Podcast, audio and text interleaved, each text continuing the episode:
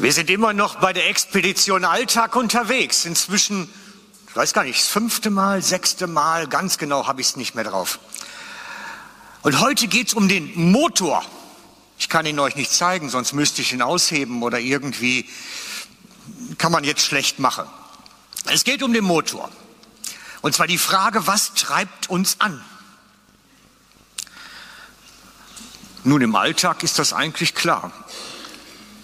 Im Alltag geht es darum, dass wir arbeiten gehen, sehr viele Stunden, oftmals, viele zehn Stunden am Tag, dann kommen sie für zwei Stunden Gemeinschaft mit ihrer Familie haben und dann gehen sie ein paar Stunden schlafen, um wieder von vorne anzufangen. Und das ist eine Mühle, in der wir uns befinden, alle miteinander. Eine elende Mühle von Schaffen gehen, ein bisschen Zeit mit der Familie, schlafen, fertig. Und wenn wir das dann 40 Jahre gemacht haben, fallen wir tot um und sind fertig. Nein, nicht ganz. Ich hoffe, ihr habt dann noch ein bisschen mehr.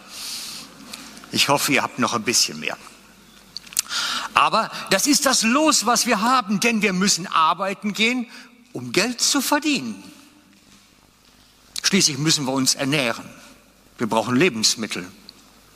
Wir brauchen Kleidung, weil die abnutzt und spätestens bei den Kindern, die nutzt ab und vor allen Dingen wird es zu klein. Wir brauchen Geld für ein Auto, das wir brauchen, um zur Arbeit zu fahren. Sonst bräuchten wir es ja wahrscheinlich nicht. Wir sind in einer Mühle drin von Zwängen. Ich muss jetzt Geld verdienen. Und das treibt uns an. Unser Lebensauto treibt das an. Ich muss Geld verdienen, um mein Leben zu gestalten. Und zweimal im Jahr muss ich in eine Ferien fahren. Ich bin so kaputt von der Mühle, dass ich mich erstmal erholen muss. Es gab eine Zeit, da sind die Leute an, diesem, an dieser Mühle kaputt gegangen und haben gesagt, ich brech aus.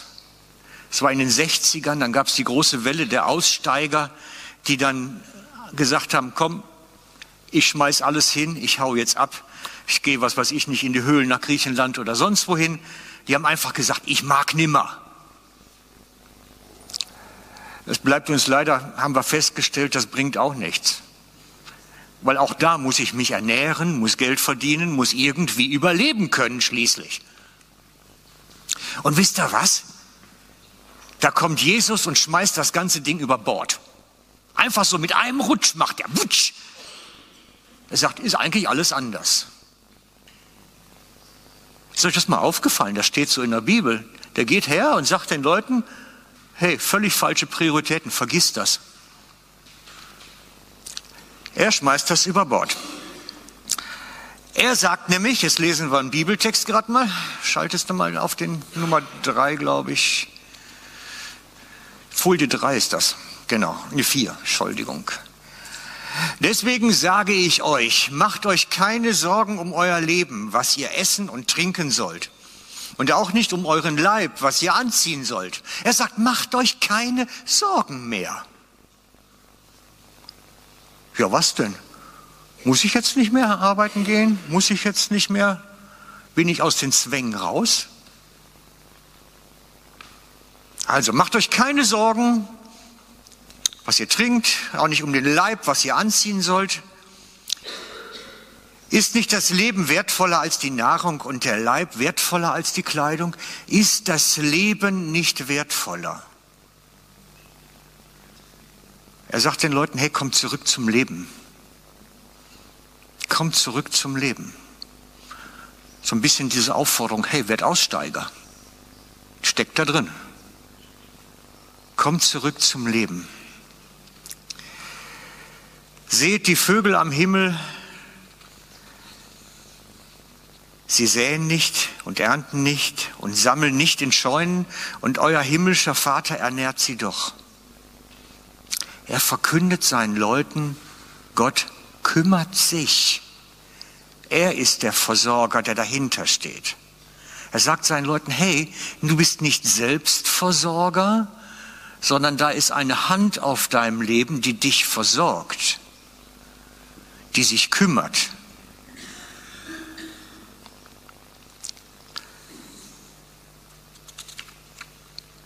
Das ist für mich jetzt schwierig. Ich komme immer wieder raus, weil ich so viel dazwischen erkläre. Muss jetzt wirklich aufpassen. Wer von, von euch vermögt, vermöchte aber nicht mit all seinen Sorgen, wer von euch vermöchte aber mit all seinen Sorgen der Länge seiner Lebenszeit auch nur eine einzige Spanne hinzuzusetzen? Und was macht ihr euch für Sorge um die Kleidung? Was macht ihr für Sorge um die Kleidung eigentlich? Betrachtet die Lilien auf dem Felde, wie sie wachsen, sie arbeiten nicht und sie spinnen nicht. Aber, und doch sage ich euch, auch Salomo in all seiner Pracht ist nicht so herrlich gekleidet gewesen wie eine von ihnen. Gott kümmert sich selbst um die Blumen, dass sie schön sind. Gott kümmert sich selbst um die Blumen, dass sie schön aussehen. Wenn nun Gott schon das Gras des Feldes, das heute steht und morgen in den Ofen geworfen wird, so kleidet, wird er das nicht viel mehr mit euch tun, ihr Kleingläubigen? Wird er sich nicht kümmern, ihr Kleingläubigen? Wird er das nicht in seiner Hand halten, ihr Kleingläubigen? Sieht er dich nicht, ihr Kleingläubigen? So könnte man das fortsetzen. Schaltest du mal? Darum sollt ihr nicht sagen, sorgen und sagen, was wollen wir trinken, essen, was trinken, womit sollen wir uns kleiden, denn auf, auf alles derjenige sind die Heiden, also die Leute, die nicht glauben, bedacht. Menschen, die Gott nicht kennen, müssen sich sorgen. Sie müssen sich kümmern. Sie müssen krampfen. Sie müssen sich wirklich Gedanken machen. Und die, die glauben, vertrauen und leben aus dem Vertrauen. Euer himmlischer Vater weiß ja, dass ihr dies alles bedürft. So nach dem Motto, Gott weiß schon, der kümmert sich. Ich deponiere es jetzt da mal. Schaltest du einmal? Nein, trachtet zuerst nach dem Reich Gottes, nach seiner Gerechtigkeit, dann wird euch all das andere obendrein gegeben werden. Macht euch also keine Sorgen um den morgigen Tag. Ich, ich, ich stehe da wieder mit dem Vers bei der ersten Predigt, die wir gehabt haben in der Serie trachtet zuerst nach dem Reich Gottes, dann wird euch alles andere zuteil werden. Das ist der Grundsatz. Gott sagt, sieh zu, dass das Reich Gottes in diese Welt hineinkommt, dass es sichtbar wird, dass Gott bekannt wird, dass das eine große Geschichte wird. Kümmer dich darum, dann leg ich meine segnende Hand auf mein, dein Leben und kümmere mich um das dass da Gelingen hineinkommt, dass es funktioniert. Das ist die Anti-Sorgen-Predigt oder vielmehr die Prioritätverschiebungspredigt. Dieses, wir verschieben die Prioritäten des Alltags aufs Reich Gottes. Dafür liegt der Segen Gottes auf dem Rest. Das ist Vertrauen. Das ist Glauben. Und ich lade euch heute ein dazu, das praktisch werden zu lassen. Reich Gottes zuerst zu nehmen, damit sich Gott dann um den Rest kümmert und er macht. Uhuhuhu, wage ich es, ne? Das ist so eine ungemütliche Geschichte. Ja, das ist ungemütlich. Das ist außerhalb der Komfortzone. Komfortzone heißt, ich habe die Sachen alle in der Hand und sie laufen. Da habe ich das nicht in der Hand, denn ich bin auf den Segen Gottes angewiesen. Ich verliere Kontrolle. Ist ungemütlich und macht unsicher und Angst. Aber Gott sagt, guck da nicht drauf, lass das laufen, es wird kommen. Kümmer du dich darum und ich kümmere mich um das. Jesus kehrt das um und sagt, die, die Gott nicht kennen, müssen sich selbst kümmern. Sie müssen krampfen. Sie müssen sich Sorgen machen, sie müssen wirklich zusammenhalten und sich wirklich Gedanken machen. Die, die glauben und damit vertrauen, kümmern sich zuerst ums Reich Gottes, damit Gott den Rest segnet. Es ist ein anderes Lebensmodell. Und ich habe manchmal das Gefühl, wir Christen, wir versuchen so mit beiden ein bisschen zu dealen. Hier ein bisschen, da ein bisschen. Wir kümmern uns ein bisschen ums Reich Gottes und erwarten, dass Gott den Rest trotzdem segnet. Und bei Jesus klingt es eher schon wie ein Schwarz-Weiß-Denken. Es ist ein bisschen differenzierter. Es ist nicht so vermischt. Es ist eine klare Trennung. Wo hast du den Heartbeat? Wo ist der Herzschlag? Ich habe Leute kennengelernt, die haben gesagt, ich sehe meine Kollegen am Schreibtisch öfter als meine Ehefrau und meine Kinder. Habe ich festgestellt, ja, das ist eigentlich normal, dass man zu den Leuten im Büro oft eine bessere und eine intensivere Beziehung hat als zur eigenen Familie. Und eigentlich ist es schade und nicht gut.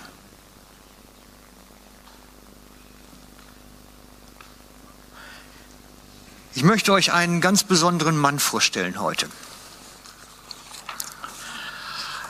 Einer bei uns aus der Gemeinde, der leider schon gegangen ist vor langer Zeit. Ich möchte euch den Otto vorstellen. Wenn ich irgendeinen falschen Fehler mache, musst du es mich korrigieren, ja? Darf ich Otto haben mal? Danke. Das ist Otto mit seiner Frau. Ich weiß gar nicht, wie sie hieß. Frieda. Also Otto und Frieda. Otto Beile. Richtig gesprochen? Beile. Beile. Ich übe noch.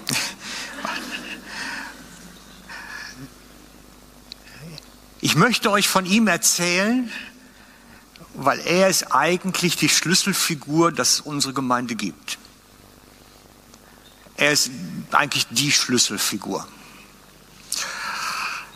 der Vater von Sia, also von Silvia Neukomm.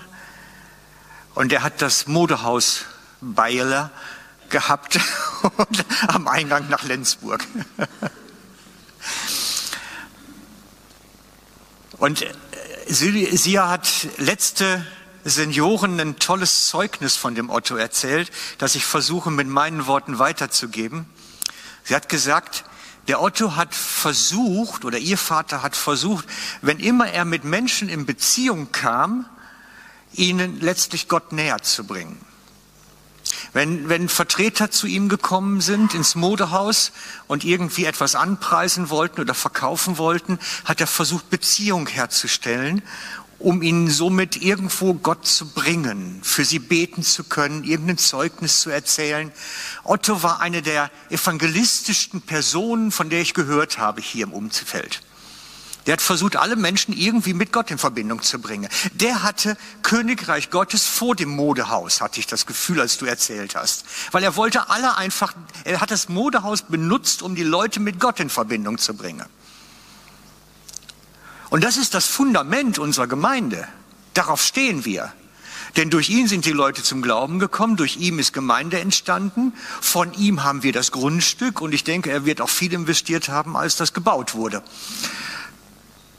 Er ist das Fundament unserer Gemeinde und das war ein extremst evangelistischer und missionaler Mensch. Auf dem Fundament stehen wir. Und ich habe das Gefühl, im Moment bewegen wir uns wieder zurück zu den Wurzeln, back to the roots. Weil wir entdecken, wir sind in einer Gesellschaft unterwegs, die einen evangelistischen, missionalen Lebensstil braucht. Es braucht's. Wir, wir haben nachgerechnet, wir gehen davon aus, aktuell, dass etwa 10 bis 12 Prozent der Bevölkerung überhaupt noch glauben, dass es einen Gott gibt. Völlig egal, welcher Religion sie angehören. Ob Moslems, ob Katholiken, ob sonst was. 10 bis 12 Prozent, die glauben, es existiert da irgendwo ein Gott da draußen. Der Rest ist Atheisten oder etwas Ähnliches. Und von diesen 10 bis 12, die wir etwa im Moment kalkulieren, gehen jetzt noch ich ich meine, es wären sieben bis acht Prozent regelmäßig in eine Gemeinde, also in, nicht in eine Gemeinde, sondern irgendwo in eine Art von Gottesdienst. Irgendwo, muslimisch, katholisch, evangelisch, sonst wie. Und wenn ich das Ganze runterbreche, gehe ich davon aus, dass etwa vielleicht noch ein bis zwei Prozent eine lebendige Beziehung zu diesem Gott haben. Eine lebendige Beziehung im Glauben zu Jesus haben. Wir reden noch von, vielleicht rechnen wir es hoch, dass es ein bis drei Prozent sind. Viel mehr wird das nicht sein. Das heißt, dass wenn du jemanden begegnest auf der Arbeit, in der Familie, auf Partys und du bist Christ und hast dieses Verlangen, Menschen irgendwo mit Gott bekannt zu machen, bist du wahrscheinlich der, jetzt rechne das mal durch, auf Wochentage. Ein bis drei Prozent, das heißt auf Wochentage, auf, dass diese Person etwa mit neun Menschen pro Jahr in Begegnung kommt die irgendwo vielleicht mit dem Christentum was zu tun haben. Das heißt, es ist so wenig Begegnungen theoretisch, mathematisch möglich, dass es auf jede einzelne fast schon ankommt. Wenn wir nichts sagen, wird es vielleicht niemand sagen sonst. Und wir müssen das auch so für unsere Verwandten denken. Wenn wir ihnen das nicht weitergeben mal irgendwann, wird es vielleicht niemand weitergeben. Dass da ein Gott ist, dass da ein liebender Vater im Himmel ist, der sich kümmert, der Beziehung möchte und in das Leben hineinwirken möchte. Das ist unsere Message.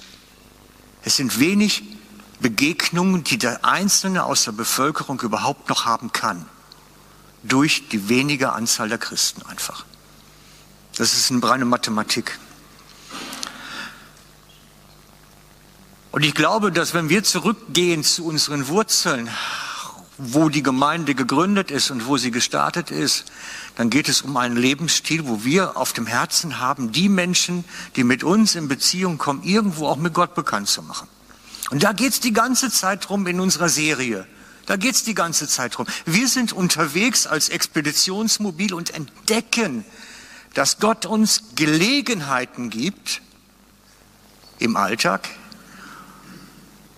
wo wir hineintreten können. Wie eine offene Tür hineintreten und vielleicht mal ein Wort sagen.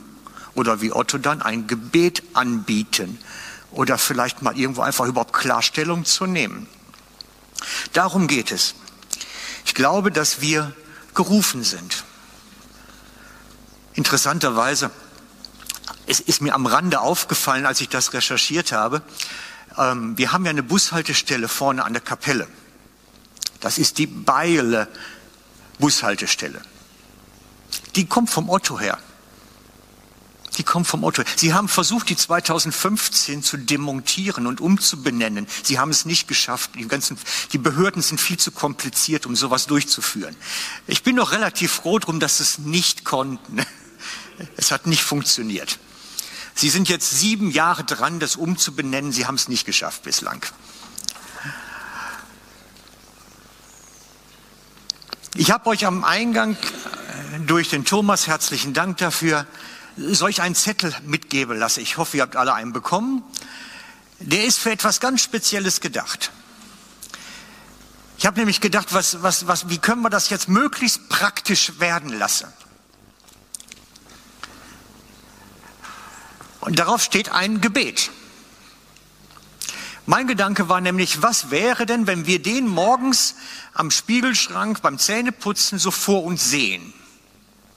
Also mein Vorschlag ist, papp den an den Spiegelschrank im Badezimmer. Und es ist das Gebet, Herr, schenke mir heute eine Gelegenheit, von deiner Größe zu erzählen. Gib mir eine Gelegenheit. Weil damit beginnt es, dass ich die Bereitschaft habe und den, das, das, diesen Wunsch im Herzen habe, ich möchte irgendjemand etwas weitergeben. Damit beginnt es, mit dieser Herzenshaltung, mit dieser Grundeinstellung. Ich möchte. Und mein Vorschlag ist, macht es euch zu eurem Anliegen, indem ihr das auf den Spiegelschrank bappt. So. Und dann jeden Morgen seht, hey, da war noch was. Ich bete jetzt für eine Gelegenheit. Wobei wir das natürlich ein bisschen, ähm, ein bisschen ausweiten sollten. Wisst ihr, ich mache das jetzt bewusst so in der Form, weil das kommt aus der Psychologie, muss ich gestehen. Die haben nämlich herausgefunden, dass um im Leben etwas zu ändern, man es ein Dreivierteljahr täglich machen muss, um es grundlegend zu ändern. Und je älter wir werden, wahrscheinlich mehr und je jünger, je weniger, aber so im Grunde über alles hinweg, etwa ein Dreivierteljahr braucht man täglich, um etwas zu ändern. Also Beispiel, wenn du dir überlegst, anstelle von zweimal Zähne putzen am Tag mache ich jetzt dreimal Zähne putzen am Tag, wirst du ein Dreivierteljahr etwa benötigen, um das so im Automatismus zu haben, bis es drin ist, wirklich, im Schlaf wandeln kannst. Wir brauchen so lange, bis Automatismen geändert sind im Alltagsleben. Und mein Vorschlag ist, wenn sowas ein Lebensstil werden braucht, braucht es tägliche Reminder. Es braucht wirklich etwas, was uns immer wieder, darum meine Bitte, macht das mit ich pappe es mir auch dran als Erinnerung. Hey, da sind wir dran. Es braucht ein Dreivierteljahr, bis es wirklich drin ist. Es braucht so lange. Ist normal. Wenn du also diese Entscheidung triffst, ich will das Königreich Gottes an die erste Stelle setzen, ich möchte einen Lebensstil pflege, wo wir über sowas reden können unter Tage, braucht es einen Wandel an unserem alltäglichen Sichtfenster, Rhythmus, Dafür ist diese Empfehlung.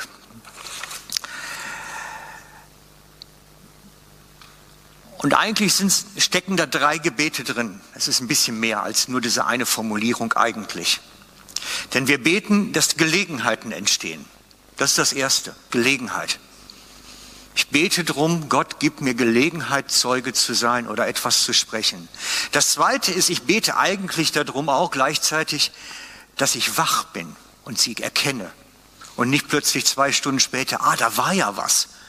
Hätte ja da reintreten können. Wir, wir sind manchmal langsam. Und darum ist es für mich auch immer, ich bete da durchaus darum, Herr, bitte gib mir Wachheit, das in dem Moment zu erkennen, wo ich hineintreten kann. Es braucht Wachheit. Und das dritte ist Mut. Mut. Keine Menschenangst haben, einfach mal rausposaunen. Du hast da dein tolles Zeugnis erzählt, auf die Straße stellen und Interviews machen. Wie viel Mut es braucht, fand ich super. Es braucht Mut. Und je näher die Leute uns sind und je länger sie uns kennen, umso mehr Mut brauchen wir oftmals.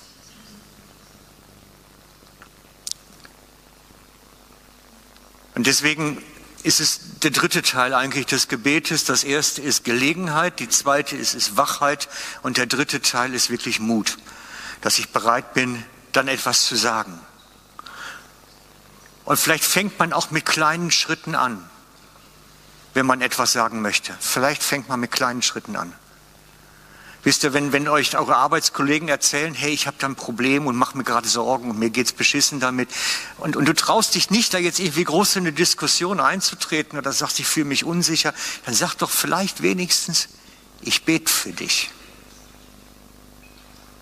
Fangen wir doch da mit den kleinen Dingen einmal an. Kleine Schritte auf einem Weg. Es ist wirklich möglich. Und das ist auch das, was ich immer wieder entdeckt habe. Unsere Menschen, die, mit denen ich in Beziehung trete oder die ich kennenlerne, es ist heute gar kein Problem, den Menschen Gebet anzubieten. Ich bete für dich. Schwieriger wird es manchmal dann, wenn, wenn man das Gebet dann sagt, ich bete jetzt für dich und äh, wir machen das jetzt gerade hier. Da, dann ist es manchmal ein bisschen kompliziert. Aber grundsätzlich kann man das anbieten. Du kannst deinem Kollegen, der am Schreibtisch neben dir sitzt und der jetzt wirklich da von großen Sorgen geplagt wird, sagen, ich bete für dich. Ja, ich oute mich, ich bin Christ. Ich bin ein Beter. Ja? Aber warum nicht dazu stehen und mal sagen, so, da bin ich, da stehe ich zu. Warum nicht Position beziehen? Ich möchte es nochmal zusammenfassen, so grundsätzlich. Ich finde, das ist ein ganz wichtiger Punkt heute. Es beginnt nämlich mit der Entscheidung, ich will Königreich Gottes an die erste Stelle nehmen. Ich möchte, dass das Königreich wächst und ich vertraue darauf, dass Gott sich um den Rest kümmert. Ich möchte, dass das Königreich wächst. Ich wünsche es mir. Und das ist eine Entscheidung im Herzen, die ich treffe, wo ich sage, ich setze es für mich als Priorität. Ich möchte diese Verschiebung haben. Und es beginnt wirklich mit einer Grundlagenentscheidung. Wenn ich das nicht will, dann geh nach Hause, trink Kaffee, erfreu dich des Lebens, alles gut. Aber wenn du sagst, ich möchte aus diesem Hamsterrad raus und vertrauen, dass Gott sich darum kümmert, dass das läuft, und ich vertraue, dass er sich auch kümmert, und dafür mache ich das, ich trachte nach dem Königreich zu meiner Priorität. Oder wenn du die Entscheidung schon mal vor 20 Jahren getroffen hast, dann lade ich dich ein, die zu erneuern. Es braucht von uns auch ab und zu Erneuerung an solchen Entscheidungen. Dass wir sagen, hey, Jesus, das ist mir irgendwie entglitten, aber ich stehe dazu, ich will eigentlich. Ich finde das wichtig, dass wir Positionen auch vor Gott beziehen. Und dann kommt der Wandel in einem Prozess. Das, das geschieht nicht ab morgen früh. Wahrscheinlich wird schon Gott dir ab morgen Gelegenheiten bieten, aber bis wir die wahrnehmen, bis wir das bei uns so auf dem Permaradar haben und so, dass das wirklich permanent immer wieder auch aufläuft, es wird eine Zeit brauchen. Das kommt nicht schnell, sondern wir wachsen da hinein in einen anderen Lebensstil. Und deswegen beten wir für Gelegenheit, Wahrnehmung, Mut. Die drei Dinge. Gelegenheit, Wahrnehmung und Mut. Und es gehört auch eine Wachsen in eine geistliche Sensibilität hinein. Wir haben gehört von Benny, dass wir es wirklich mit einem lebendigen Gott zu tun haben, der zu uns redet, der uns Impulse gibt, der auch Bilder gibt oder irgendwelche Dinge wichtig werden lässt im Herzen. Wir müssen lernen, diese Impulse aufzunehmen, wertzuschätzen, denen nachzugehen. Es ist wirklich ein Hineinwachsen, was nicht von heute auf morgen geschieht. Und ich hatte es euch erzählt vom VIP-Gebet. Oben mein Gebetsbuch, das rechts oben VIP-Gebetsbuch, was ich auf dem Natel habe. Ich habe es euch gezeigt. So dieses, nimm die Leute dir wichtig. Also ich habe es jetzt für mich so gehandhabt meistens, dass die Menschen, mit denen ich, denen ich von Gott erzählen konnte, wo ich wirklich sagen konnte, was Gott Großes in ihrem Leben auch tun kann, die kommen bei mir ins VIP-Gebet. Aber nur dann, wenn ich ihnen auch noch mal im Leben begegnen könnte. Es gibt auch Leute, wo ich was erzähle, die werde ich vermutlich nie wiedersehen. Und deswegen, die, denen ich begegnen könnte, die kommen bei mir ins VIP-Gebet. Weil ich möchte, dass die weiterkommen. Ich glaube, Gebet ist der Schlüssel. Und deswegen möchte ich noch mal was zum Gebet sagen. Es gibt verschiedene Arten. Wenn du fünf Leute in deinem VIP-Gebetsbuch hast, die dir auf dem Herzen liegen, dann bete ruhig jeden Tag für die. Ich habe das Problem, dass ich inzwischen mein Buch ziemlich voll ist, sehr voll. Und ich kann das nicht mehr, jeden Tag für alle beten. Unmöglich. Und ich habe mir angewöhnt, ich nenne es das Pop-up-Gebet. Kennt ihr vielleicht vom Computer, ne? Wenn er am Computer sitzt und sind am, am, so im Internet am Surfen und plötzlich kommt so ein Pop-up-Fenster. Kaufen Sie billige Schuhe. Zum Beispiel. Das ist Pop-up. Plötzlich kommt so ein Fenster auf und du stehst da am Computer und denkst, wo kommt das denn jetzt weg? Macht er sich jetzt selbstständig? Und das ist im Alltag auch. Gott macht so Pop-up-Fenster bei uns auf. Plötzlich kommt, oh, denk mal an deine Tante Clara. Und dann denke ich, oh ja, Herr, ja, gut, ich bete für sie. Herr, segne Tante Clara, geh ihr hinterher, wirke bei ihr im Leben. Dann bete ich für sie. Das kommt relativ oft bei mir. Darum sind alle irgendwie auch abgedeckt.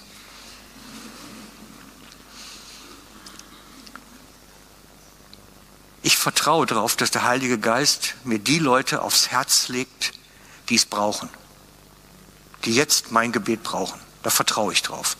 Und deswegen benutze ich das Pop-up-Gebet. Das ist eine Glaubensgeschichte.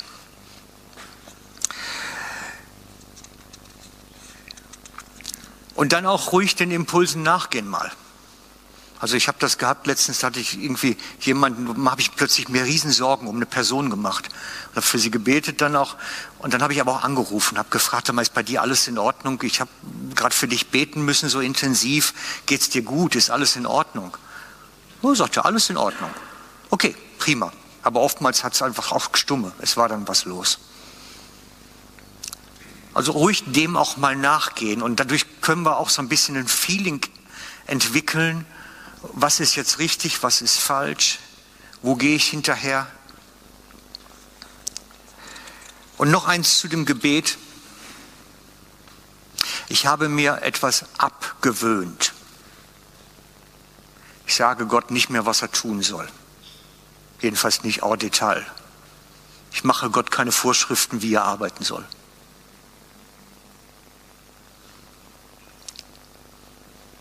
Sondern ich bete dann höchstens darum, also ich darf mal gerade jetzt, Herr, nimm den Manuel und komm du zu ihm, sei ihm ganz nah. Darum bitte ich. Das ist, das ist legitim für mein Verständnis. Ich bitte um die Nähe Gottes bei der Person. Ich bitte um den Heiligen Geist, dass er kommt und etwas bewegt, was er braucht. Dass er an seinem Herzen wirkt, an der Lebenssituation wirkt. Aber ich gehe nicht ins Detail. Ich gebe Gott den Raum, er soll machen, was er will aber geh zu der Person wirke dort. Da habe ich nicht mehr so viel Worte, ich argumentiere nicht. Oh, du siehst, wie toll der Manuel ist und wie klasse Typ der ist und deswegen brauchen wir ihn und bla bla bla bla. Nein, das mache ich nicht. Ich argumentiere nicht mit Gott, sondern ich lade ihn ein, bei der Person, für die ich bete, zu kommen und zu wirken. Das reicht. Das reicht. Völlig.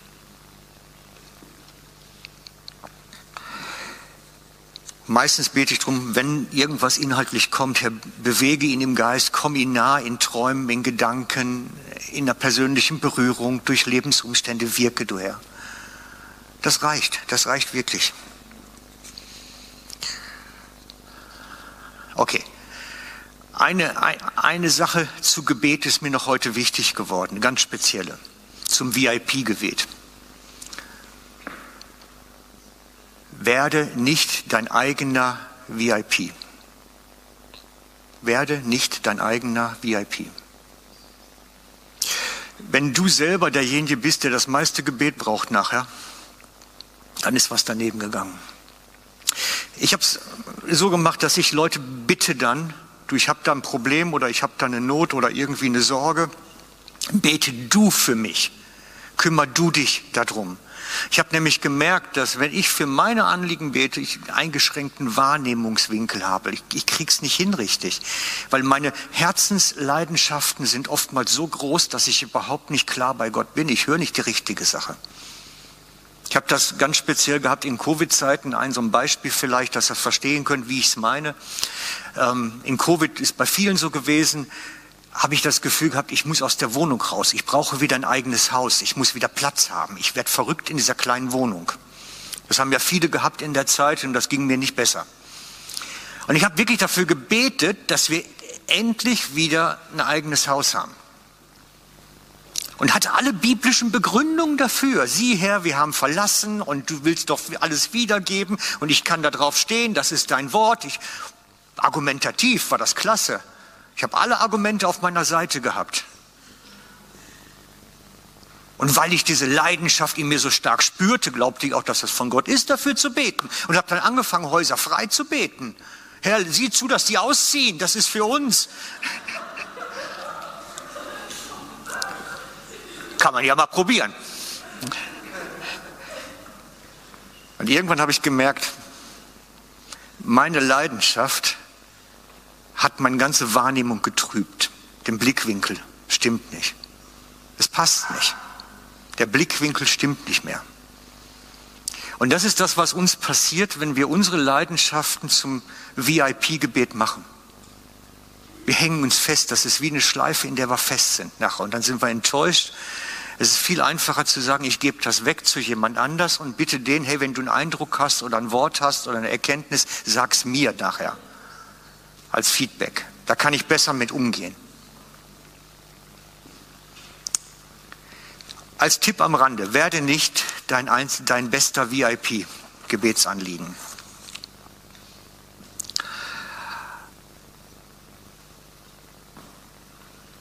Wirst du Königreich Gottes an erste Stelle nehmen? Das ist die Frage. Kommst du mit auf den Weg back to the roots von dieser Gemeinde, zurück zu den Wurzeln, zurück zu einem Lebensstil, der Königreich Gottes baut und vorwärts bringt? Kommst du mit auf den Weg? Wir haben jetzt als nächstes ein Lied, ähm, wo es darum geht. Ich stehe vor dir und bekenne. Und wenn du sagst, das ist mein Anliegen, ich möchte Königreich Gottes bauen mit meinem Leben, dann lade ich dich ein, steh mit auf und preise den Herrn mit dem Lied, dass wir wirklich vorwärts gehen können und vorwärts machen können.